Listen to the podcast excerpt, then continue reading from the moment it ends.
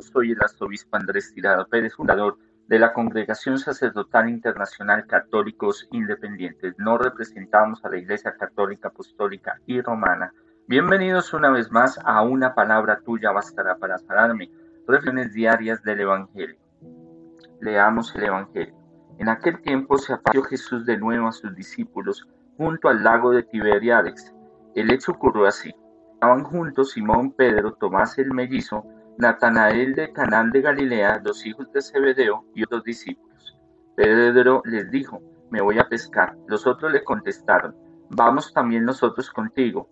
Salieron pues y subieron a la barca, pero aquella noche no lo pescar nada. Ya amanecía cuando se presentó Jesús a la orilla del lago, aunque los discípulos no lo reconocieran. Jesús les dijo, muchachos, ¿han pescado algo? Ellos contestaron no. Él les dijo, en la red al lado derecho de la barca y encontrarán pescados. Así lo hicieron, y la red se llenó de tal cantidad de peces que apenas podían moverla. El discípulo a quien Jesús tanto quería, dijo entonces a Pedro, es el Señor. Al oír Simón Pedro que era el Señor, se puso la túnica, pues estaba solo con la ropa de pescar, y se lanzó al agua. Los otros discípulos, como la distancia que los separaba era solo de unos 100 metros, llegaron a la orilla de la barca, arrastrando la red llena de peces. Cuando llegaron a tierra, vieron un buen recoldo de, de brasas, con un pescado sobre ellas y pan. Jesús les traigan alguno de los peces que acaban de pescar. Simón Pedro subió a la barca y sacó a la tierra la red llena de peces. En total eran 150 y tres peces grandes, y a pesar de ser tantos, no se rompió la red. Jesús le dijo, acérquese y coman. A ninguno de los discípulos se le ocurrió preguntar, ¿quién eres tú? Porque sabían muy bien que era el Señor. Jesús, por su parte, se acercó, tomó el pan y se lo, se lo repartió. Y lo mismo hizo con los peces. Esta fue la tercera que Jesús se apareció a sus discípulos después de haber resucitado. Palabra del Señor, gloria a ti, Señor Jesús. ¿Por qué llamamos a esta sección eh, una palabra tuya bastará para sanarnos, porque solo una palabra del Evangelio tiene un contexto y tiene una profundidad y desarrolla todo un modelo teológico, toda una profundización teológica, todo un pensamiento teólogo profundo.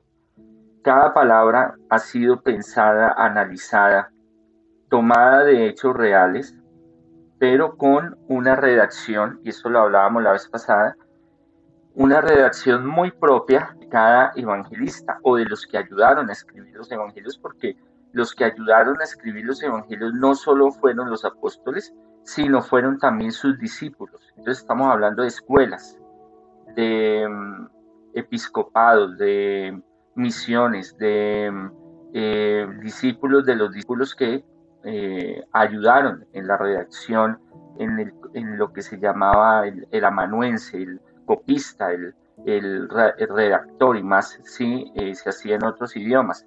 Hoy estamos leyendo el Evangelio Juan, eh, capítulo 21, versículo del 1 al 14, y Juan tiene una visión muy particular, aunque este trozo, esta perícopa, lo llama perícopa porque es un trozo, es un, un, eh, fragmento del Evangelio, es más de tradición aún, hay unos que son osados y dicen que son de tradiciones eh, de tradición lucana, o sea, de San Lucas, porque tiene muchos paralelismos, muchos eh, puntos de convergencia con los sinópticos, con los evangelios de Mateo, Marcos eh, y Lucas.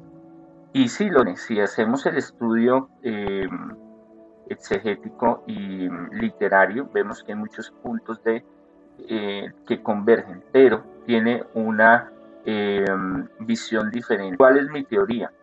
Mm, lo que yo creo es que eh, Juan sí comentó y aún lo pudo haber escrito, pero otros detalles sí fue otro, otro seguidor, otro discípulo de Juan que eh, lo acomodó, lo redactó de una forma mucho más plena para que algunos detalles nos dieran algunas pistas más em, eh, mm, profundas y más mm, cercanas e históricas, podríamos llamarlo así, de lo que estaba sucediendo con Jesús y los apóstoles.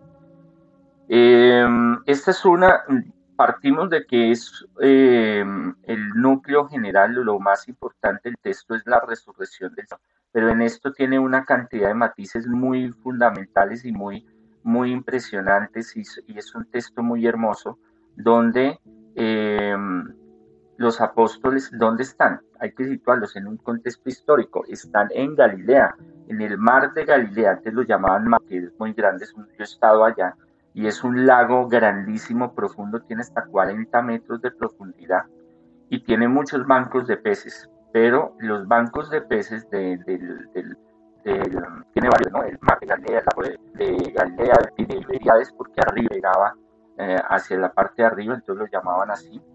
Y, pero es segmentado, no en todos los lados hay em, esa posibilidad de llegar a esos bancos de peces porque ellos se ven constantemente. ¿Por qué? Entonces nace la pregunta, ¿por qué no están en Jerusalén los apóstoles?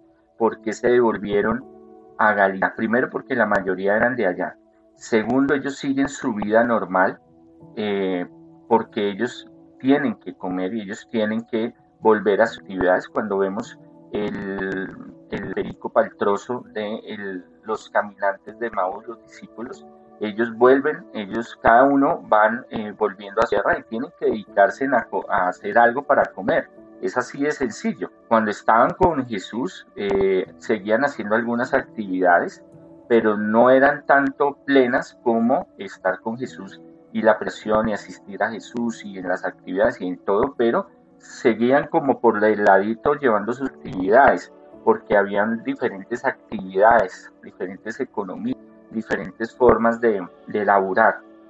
Pero ya sin estar el maestro, pues ellos no tienen más que, eh, que volverse a sus regiones. Lo otro es que Jesús les dice que eh, tienen que volver a Galilea, esperen allá 40 días, 40 es número de, de completo de preparación, de, de, estar ya pleno. Por eso los 40 años en el desierto del pueblo de Israel, los 40 días y 40 noches de Jesús en el, en el desierto es un número de, de, preparación y de estar completo, estar preparados. Entonces Jesús les dice, pues en 40 días a Galilea, que allá eh, yo les daré instrucción, dice la escritura, instrucción de lo que deben de hacer.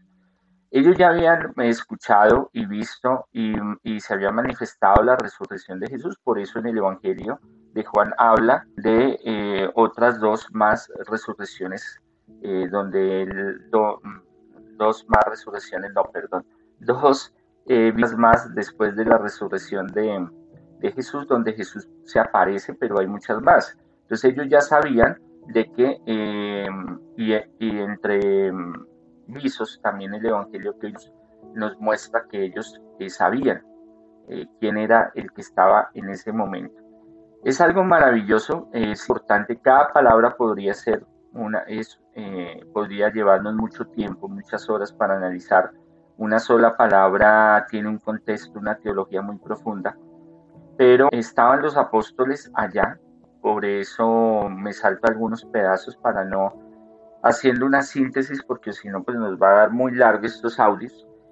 Y ellos estaban en Galilea, estaban haciendo lo que tenían que hacer en sus oficios, esa visión de que ellos eran pobres, miserables, que no tenían que comer.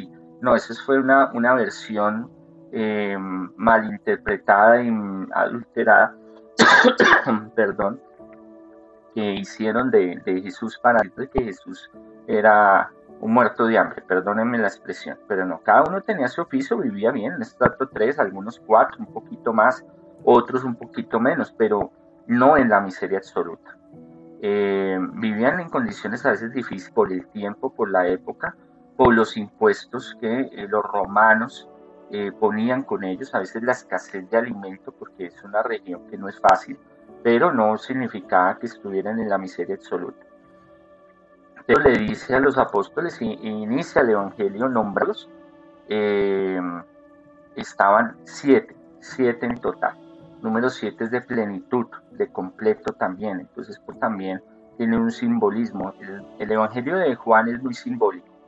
Tiene mucha semiótica, eh, semiología de los hechos de Jesús. De, ese, de algo mucho más, es un pensamiento mucho más semítico. No simplemente un hecho histórico y lo racionalizamos, sino que detrás de eso tiene toda una mística, una cábala, una, interpretación más espiritual que otros evangelios. Em, él les dice, me voy a pescar, voy a trabajar. Eh, y esto ocurre en todas las latitudes del planeta. Los pescadores, ¿a qué horas ellos salen? A las 2, 3 de la mañana a pescar. ¿Por qué? Porque es cuando los peces están quietos, es porque em, hay más silencio, es porque es más fácil la pesca. Entonces, eh, le dice que se va a pescar, lo ellos le dicen, no, pues camine, vamos. No estamos haciendo nada, camine a ver y, miramos y le ayudamos a ver qué, sale.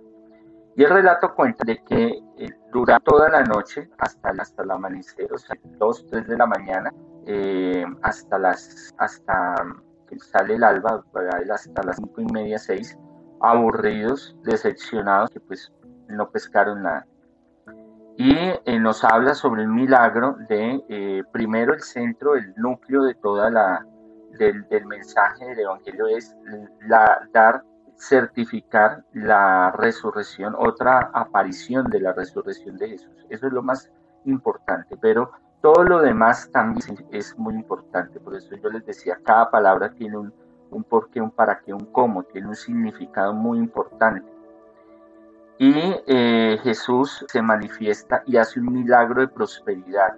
A veces no se entiende bien los milagros de prosperidad, pero quiero que hoy lo entendamos para comprender un poco la psicología de Jesús y cómo Dios Padre actúa también, que es lo mismo, porque ellos están ligados íntegramente al, pensamiento, a las acciones y hacer todo eh, bajo el mismo del Padre. Jesús lo dice muchas veces. en,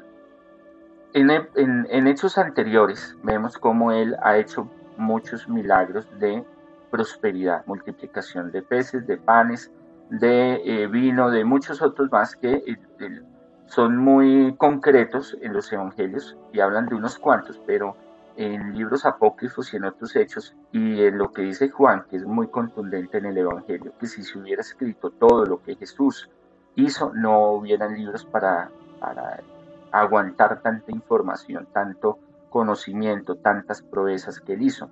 Por eso él lo tenían como un sanador, un gran dramaturgo, un gran liberador, eh, un gran milagrero, si lo queremos llamar de esa forma. Y eh, hace un milagro poderosísimo de prosperidad, aparte de aparecerse, porque ya al aparecerse con ellos y el estar varias veces con ellos, y de una forma que es muy, muy propia en él, muy sui generis, muy salida de todo contexto, usted esperaría que llegue y diga, mira, soy Jesús, soy Dios, tienen que adorarme. No, él lo hace muy sutil como un espectador más. O sea, es, él tiene un tacto y él tiene un sentido de hacer las cosas muy profunda y muy humana, muy sensible, muy solidaria que lo, lo emociona eh, al ser humano. A mí me emociona, me llena de, de, gratitud y muchas veces, muchas cosas que nosotros hacemos, eh, que pensamos que Él no está ahí, está muy presente y está observando y viendo qué hacemos nosotros. Hay unas actitudes eh, del verbo hacer, de la actividad, en la cual inicia primero contando quiénes estaban y segundo la decisión líder del grupo que era Pedro, que dice, vamos, voy a pescar, quiere venir, venga. Y, se lanza en, en, esa, en esa trayectoria, en ese trabajo de oficio que tiene, que lo conoce muy bien hace mucho tiempo, pero no les va bien, no les va bien. Pero están en un grupo, están trabajando unidos, están bajo ese propósito, eh, necesitan esa ayuda y es cuando Jesús aparece eh, de una forma muy sutil, muy, muy intuitiva, muy normal, muy cotidiana. Era muy normal que en la playa hubiera gente y que esa gente también viniera a comprar pescado, viniera a hacer trueques, intercambios, viniera a hablar con los pescadores. Habían pescadores de otros lados que venían a pescar ahí, también pues daban sus consejos y daban sus, sus eh, enseñanzas también y se ayudaban mutuamente. Había un compartir y acordémonos que el, judío tenía una particularidad de ser muy buen anfitrión, o sea, tenía eso muy marcado más que en otras eh, tribus, mm, pueblos, eh, ciudades, eh, países, culturas, eso era muy marcado en el ADN del judío. Entonces, él les dice, muchachos, bueno, hay, en la traducción puede variar ese significado, pero en, en coloquiales es como un término de confianza. Hey, ustedes, amigos, eh, panas, peros, eh, amiguis, bueno, lo que sea, le dice, ¿han pescado algo? Entonces, una pregunta muy normal eh, a esa hora y muy común en ese ámbito de la pesca, porque los ve en, allá y ve que no vuelven, entonces, pues obviamente le pega a ver si han eh, pescado algo. Claro, Jesús sabe que no han pescado nada, pero él rompe ese hielo, rompe esa pared eh, con algo muy común, como es algo que ellos, es el lenguaje en que ellos hablan y me van a entender. Ese es el lenguaje que Dios nos habla, en el lenguaje del cada día, el día a día de, lo que está sucediendo en nosotros. Y ellos le dicen, no. Entonces Él les da un consejo como cualquier pescador que está por ahí en la zona, cualquier persona que está, pero que tiene también una simbología, no solo el hecho de que Jesús haga, sino cómo lo hace, qué dice, cómo lo piensa, cómo lo actúa. Entonces les dice en la red al lado derecho de la barca y encontrarán peces. Él les da una certeza, les da una enseñanza y les dice que lo hagan al lado derecho. Algo que ellos hacen, ¿por qué? Porque de pronto ellos vieron que él había visto algo. En el, de pronto algunos peces algunos y ellos no lo vieron, o él tenía cierta eh, experiencia de pescador y pues obviamente eso, eso se escucha mucho en la pesca, los consejos del uno al otro. O eh, pues dijeron, bueno, sí, hemos estado tratando este lado, tratar, venga, echémosle, no perdemos nada. Y él dice que vamos a encontrar eh, pescados, pero él le da una certeza. Y el lado derecho es el lado de Dios, el lado donde Dios está dirigiendo a su pueblo, donde está dirigiendo a Pedro, donde está eh, liderando la barca a los apóstoles. Eso tiene un significado muy importante. El que no recoge conmigo desparrama. Entonces Jesús les está diciendo a ellos cómo tienen que las cosas. Muchas veces nosotros buscamos prosperidad, buscamos abundancia, buscamos milagros financieros, milagros de prosperidad. Y muchas veces no los encontramos porque no porque no tengamos la actitud de salir a buscarlos como lo hizo Pedro, sino que no sabemos cómo hacer las cosas. Y ese saber hacer las cosas viene de Dios, viene de un canal que es el Espíritu Santo. Por eso el Espíritu Santo es tan fundamental, por eso es que yo en muchos audios, en muchas lecciones, hablo del Espíritu Santo, porque el Espíritu Santo es el canal de unión con la sabiduría divina, con el Padre y el Hijo. Entonces, por eso, por ende, es importante. Entonces, no, que yo creí que yo pensé que esto era así y después nos damos cuenta que no era así. Ay, Señor, es que yo pensé y la embarré y entonces me metí en ese negocio y yo creía que, pero no, no me ha ido bien, pero Señor, ayúdame. Entonces, claro, la misericordia de Dios es grande y viene el auxilio del Señor y viene también la postura donde eh, Pedro nos llevó los apóstoles esperar que viniera Jesús, sacara las, las redes, sacara los mejores dados y se los diera, sino que hay que tener una actividad proactiva. El cristianismo es muy proactivo. Eh, busquen, encontrarán, pidan y se os dará. El que pide recibe, el que busca encuentra. O sea, tenemos que ser activos tenemos que despertarnos de nuestro letargo. Si vemos una situación difícil, una situación complicada, no, yo estoy con Dios, voy a ir adelante. Dios me abre los caminos, me lanzo al agua a trabajar y a buscarla. Ahora, tengo que tener esa sabiduría y ese conocimiento para llegar a profundizar en esos conocimientos, para que mi trabajo sea específico, para que mi trabajo sea óptimo, para que mi trabajo dé bendición, traiga bendición y para eso tenemos que dejarnos guiar. A veces no nos dejamos guiar, a veces nos llevamos de nuestra soberbia en nuestro pensamiento y de nuestro conocimiento, nuestra ciencia humana. Y esa ciencia humana muchas veces se va en, en rastra hacia nosotros y hace que nosotros tengamos conflictos materiales, espirituales y pérdidas materiales, económicas, espirituales y personales. Sea, con lo de la pandemia, no, yo voy, eso allá no me pasa nada, yo estoy protegido, Dios me protege. Pero, como dice el, uno de los salmos, el hombre prudente ve el peligro y se aleja. Entonces también es parte de nosotros eh, tener, utilizar esa sabiduría, ese conocimiento de Dios, activarlo en nosotros, es muy difícil. Y para eso hay que tener una conexión diaria. conexión diaria, hablar, llamar, invocar, pedir sabiduría al Espíritu Santo. Em, así lo hicieron y se llenó de tal cantidad de peces que apenas podrían moverla. El discípulo a quien Jesús tanto quería dijo entonces a Pedro, es el Señor. Que hay un lenguaje encriptado donde Juan, el discípulo amado, se da cuenta de que él está haciendo lo mismo que hizo en épocas atrás, de los milagros, de las pescas milagrosas. Les dijo, esto no es obra, eso es una obra eh, tiene un conocimiento sobrenatural, es una obra sobrenatural, milagrosa, y el único que puede hacer esto y que lo hace de esta forma, no solo porque hace el milagro, sino cómo lo hace, porque eso es muy importante para entender cómo hacía las cosas Jesús, que no las hacía por hacerlas, sino que tiene un objetivo, un por qué, un para qué, un cómo, sabe que es el Mesías y se lo dice a los demás, que es el Señor.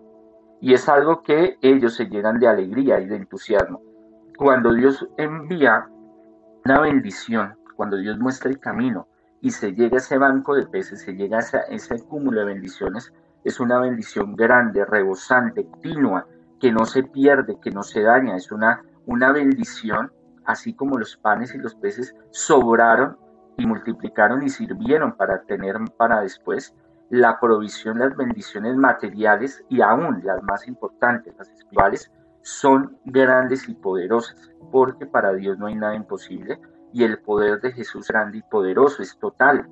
O sea, cuando Él hace milagros, los hace grandes y lo hace contundente. Para llegar a esos milagros tiene un proceso, que es lo que ellos están viviendo, un proceso de fe, un proceso de trabajo, un proceso de estancia, un proceso de disciplina, un, un proceso de dejarse guiar. Hermano, déjese guiar, déjese iluminar por el Espíritu Santo somos muy atacados, somos muy soberbios, somos muy engreídos y nos dejamos llevar de nuestro conocimiento y ciencia humana que muchas veces es muy, es muy precaria. Por eso tantas cosas suceden, por eso Dios permite tantas cosas a que nosotros volvamos a aterrizar y entendamos su mensaje. Al oír Simón Pedro que era el Señor, se puso licas, pues estaba solo con la ropa de pescar. En otras versiones o la palabra mm, en griego a la traducción es estaba desnudo. ¿Por qué estaba desnudo? No desnudo completamente, sino que los en esa época y en ese momento y en este lago eh, se daban temperaturas a veces cálidas porque el, el nivel del mar está a una diferencia grande, entonces las precipitaciones, precipitaciones perdón, de aire y del calor y del viento y todo esto hacía que el, eh, se generaban unas temperaturas en el agua muy agradables, hasta un poco daba calor. Entonces, para hacer más fácil la faena, el trabajo, se quitaban eh, un alba, como un, vestido, ¿sí?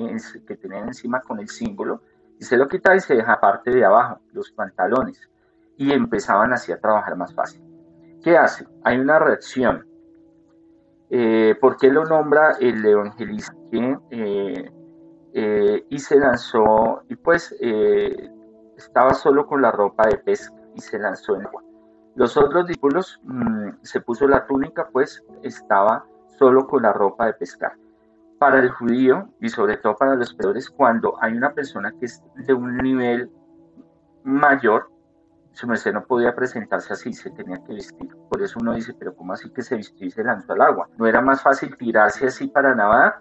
claro, eh, no solo era por eh, eh, em, sentir una seguridad al nadar, una ayuda, en realidad no ayudaba, sino era una em, presentación, una dignidad, un honor a esa persona, o sea, un respeto hacia el Señor. Por eso Pedro se pone la túnica y se lanzó a los aguas. Los otros discípulos, como la distancia que los separaba, eh, separada de la tierra era solo de unos 100 metros, de 90 a 100 metros, no está muy bien eh, centrado exactamente y a veces no es tan importante el, el, número como tal, sino que era una distancia corta.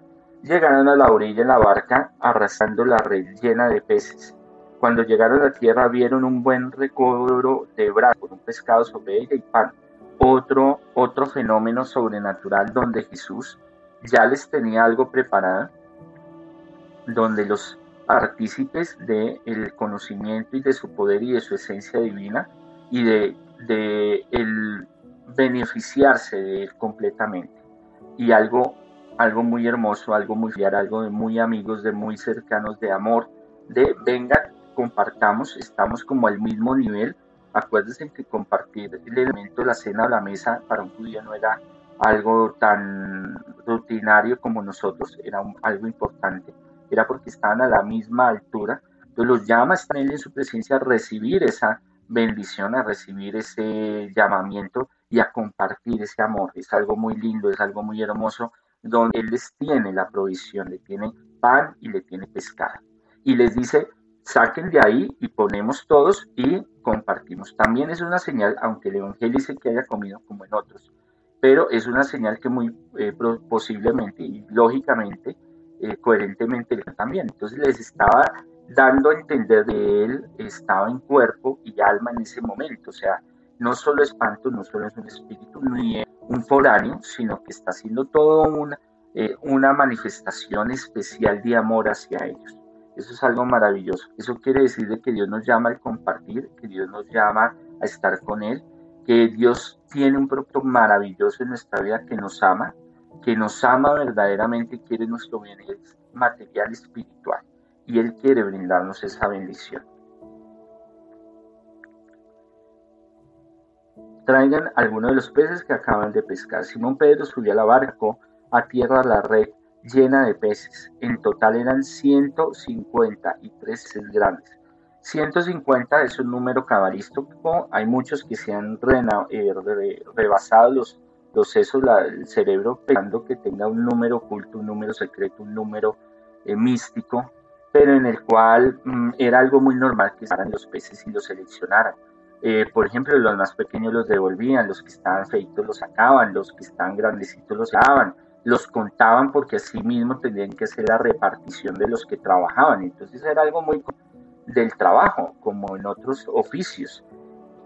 ¿Por qué la cantidad? ¿Por qué la red llena? La red llena es la iglesia, la red llena es el poder que Dios tiene para nosotros darnos, es que eh, sacia todo en nuestro ser Jesucristo, material y espiritual, viene a traernos vida y vida en ausencia y em, como el Evangelio lo narra en otro, en otro capítulo, venid a mí todos los cansados y agobiados que yo los haré descansar. Todo trabajo tiene su recompensa material y más espiritual. Ese es el preludio a lo que van a vivir en el reino de los cielos, pero en una forma apoteósa, en una forma a la hipotenusa, al cuadrado, al infinito, al más allá, y más allá, como dicen por ahí. ¿Por qué? Porque es la representación, la vida completa de Jesús que le va a dar a ellos, que a través de dificultades en esto, como ellos lo están viviendo, también hay bendiciones materiales y las que van a venir en el reino de los cielos. Entonces, por eso es importante entender de que por eso dan este número, porque es un número de, de, amplitud, de grandeza.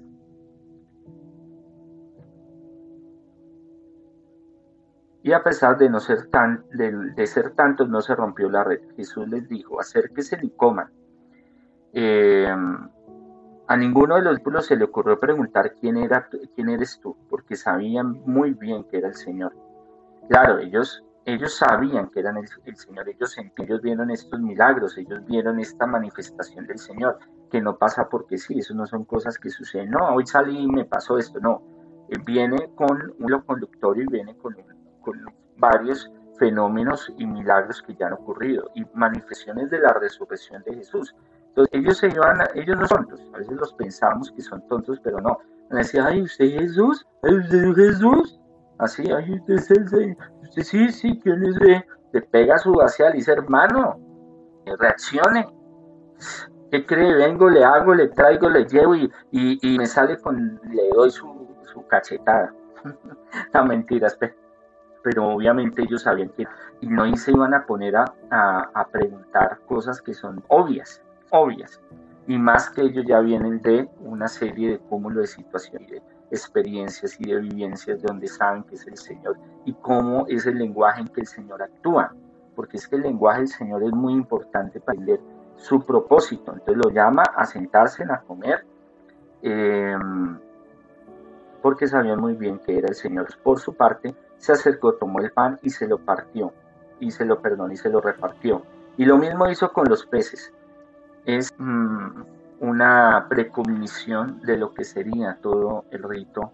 Todo el desarrollo del rito la fracción del pan, también representa esa parte y también representa Él dándose a la humanidad y para salvar. Eh, esta fue la tercera vez que Jesús se apareció a sus discípulos después de haber resucitado. Juan lo, lo, nombra así de otros dos hechos que ocurrieron eh, hace un tiempo, pero habían otros más que eh, enfatizaban la resurrección del Señor. La palabra para hoy es Dios tiene el poder de cambiar nuestra situación.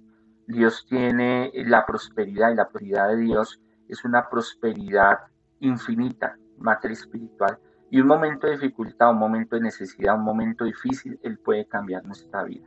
Pero tenemos que escucharlo, tenemos que buscarlo, tenemos que pedirle al Paráclito, al Consolador, al Espíritu Santo que nos llene de esa seguridad, esa certeza, sabiduría.